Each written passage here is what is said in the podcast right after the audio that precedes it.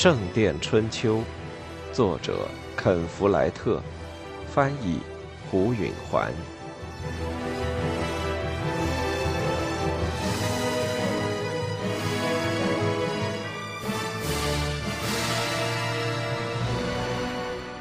杰克在托莱多和他的朋友拉希德·阿尔哈伦一起过的圣诞节。拉希德是个受了洗的萨拉森人。靠从东方进口香料，特别是辣椒，发了大财。他俩在大教堂的正午弥撒上相遇，然后在暖和的冬日中，穿过狭窄的街道和芳香的市场往回走。拉希德的住房是用令人目眩的白色石头盖的，还在一个院子的四周修了喷水池。院中多英的连拱廊使杰克想起王桥修道院的回廊。在英格兰，连拱廊可以遮风挡雨，可是在这儿，其目的都在于隔绝烈日暴晒。拉希德和他的客人们坐在地面的坐垫上，吃着一张矮桌上的东西。男人们由妻女和侍女伺候。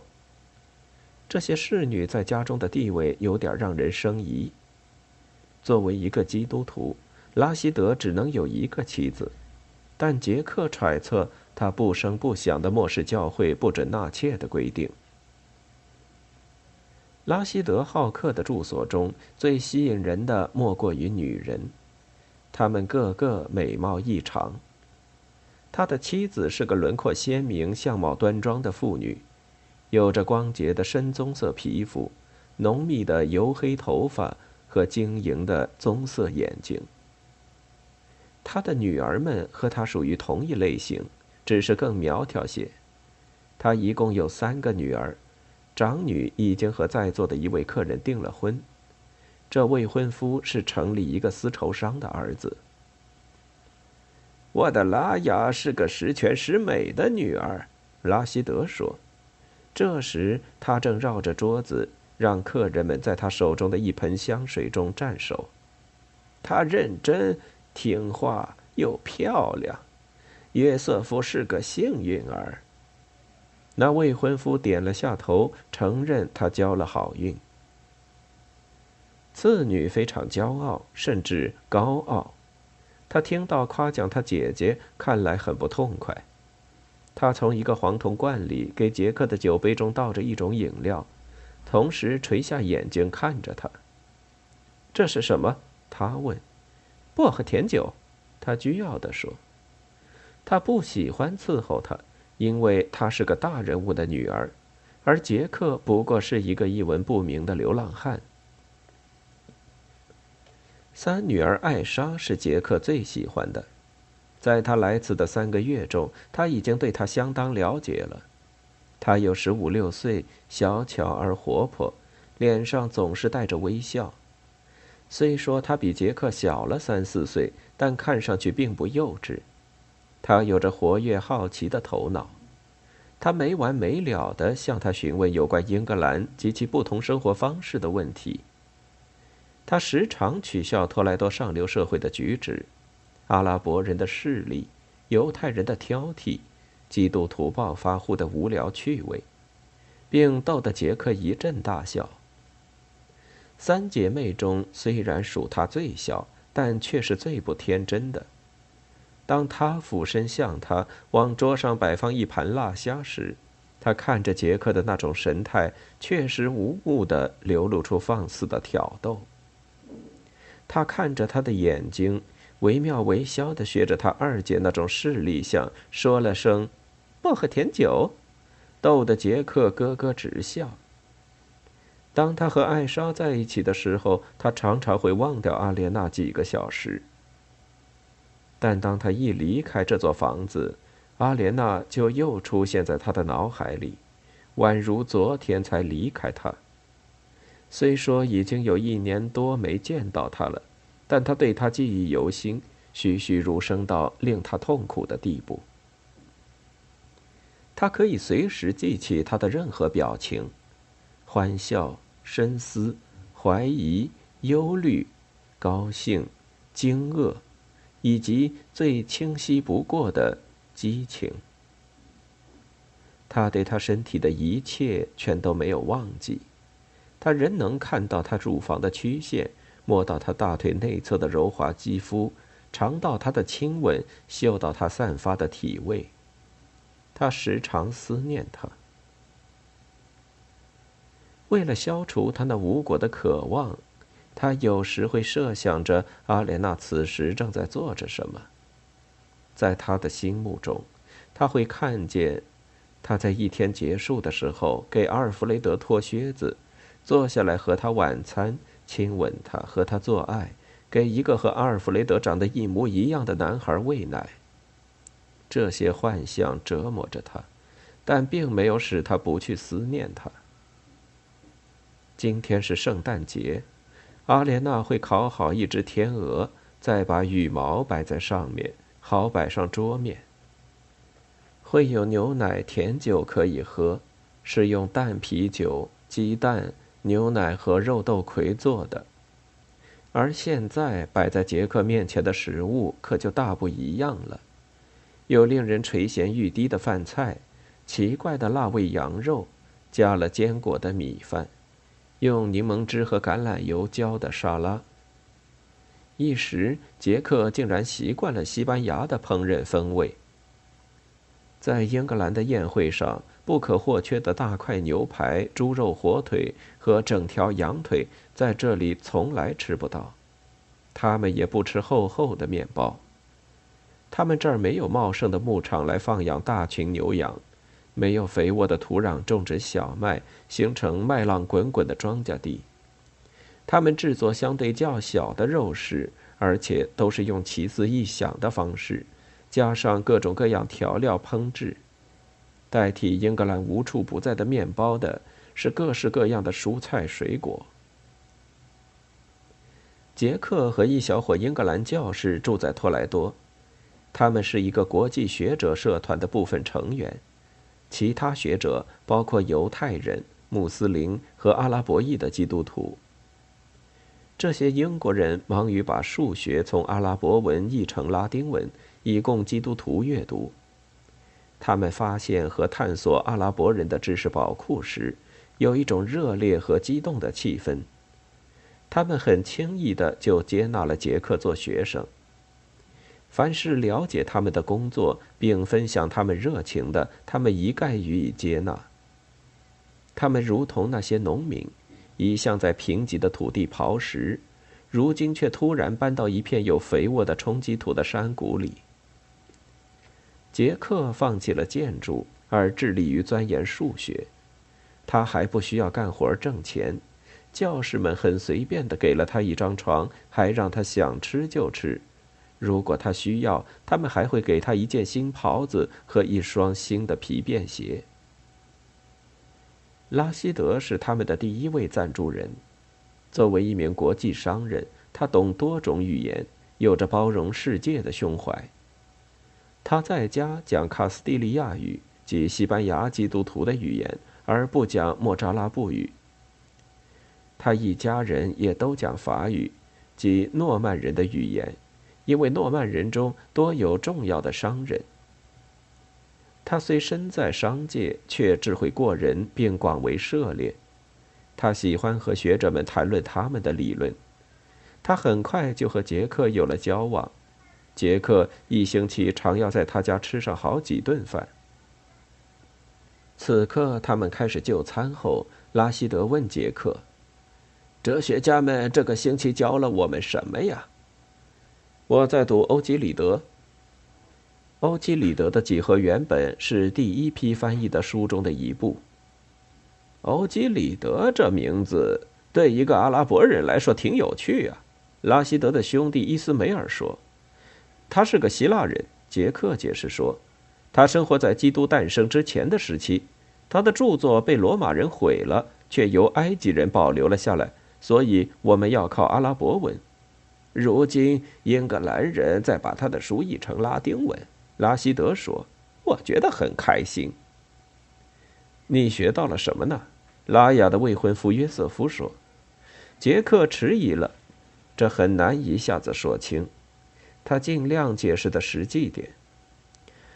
我的继父是一位建筑匠师，他教我怎么进行某些几何运算，怎样把一条直线分成相等的两段，怎么画直角，怎样在一个大正方形中画一个小正方形，并使小的面积相当于大的一半。这种技巧的目的何在呢？约瑟夫插嘴说。他的口气里有种轻蔑的调子，他把杰克看成暴发户一类的人，并且因为拉希德对杰克的话洗耳恭听而心怀妒意。那些运算在建筑设计中是最起码的，杰克兴致勃勃地回答，假装没有注意到他的腔调。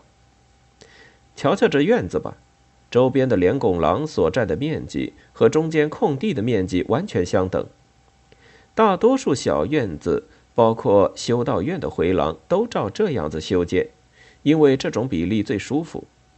如果中间的空地太大了，那就像个市场；如果小了，看着又像是屋顶里开了个洞。但为了让尺寸分毫不差，建筑匠师就得会把中间空地画成整个院子的面积的一半。我从来不懂这个，拉希德如获至宝地说。他最高兴的事就是学到新东西。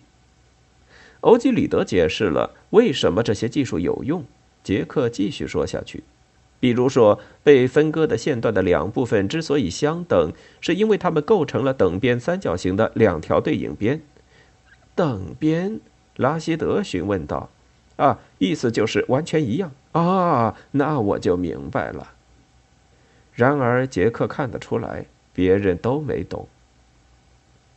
约瑟夫说：“你在读欧几里得以前就会做这些几何运算了，所以嘛，我看不出你现在强到哪儿去。”拉希德争辩说：“只要明白一些道理，一个人总会强得多。”杰克说：“再说，现在我弄明白了几何原理，我就能为一些困扰着我继父的新问题求解。”他觉得这么谈下去相当扫兴。欧几里得于他就如黑暗中的闪电，一下子照亮了很多东西，但他却不能把这些新发现的激动人心的重要性给这些人解释清楚。于是他改变了方针。欧几里得的方法才是最有趣的，他说，他设了五条公理，就是显而易见的真理，并从中十分有逻辑地演绎出其他多种情况。啊，给我举一个公理做例子。拉希德说：“一条直线可以无限延长。”不行，艾莎说。她正在从一个大碗里给大家的碗中递上无花果。客人们听到一位少女加入这场辩论，都感到有点惊诧，但拉希德却宽容的哈哈大笑。艾莎是他最宠爱的女儿。哦，呃，为什么不行呢？总有一天会到头的，他说。杰克说：“那是在你的想象中，它会无限的延长下去。在我的想象中，水可以流上山去，狗还会说拉丁文呢。”他反驳道。他的母亲走进屋来，听到他强词夺理。艾莎，他口气坚决地说：“出去。”男人们哄堂大笑起来。艾莎做了个鬼脸，就走了出去。约瑟夫的父亲说：“谁娶了她呀，一定会忙得不可开交。”大家又笑了一会儿，杰克也笑了。随后他注意到大家都在看他，似乎那句玩笑是针对他的。午饭过后，拉希德展示了他搜集的机械玩具。他有一个宝器，把水和酒倒进去掺在一起。他们出来的时候还是分开的。一个水洞钟表可以在白天准确的计时。一个罐子，灌满水后不会溢出来。一个女人形的小木人，眼睛是用一种水晶做的，在暖和的白天可以吸水，到晚上凉了就又喷水，看着就像在哭。杰克对这些玩意儿和拉希德一样着迷，但他最感兴趣的是那个哭泣的人形，因为别的机器一说清楚都很简单，唯独这个哭人，谁也弄不明白是靠什么原理制出的。下午，他们坐在围着院子的连拱廊里做游戏、打瞌睡或者闲聊天儿。杰克希望自己也能有一个这样的大家庭。有姐姐，有叔伯，有姻亲，还有一个大家都能来拜访的家园，以及一个在小镇上受人尊敬的地位。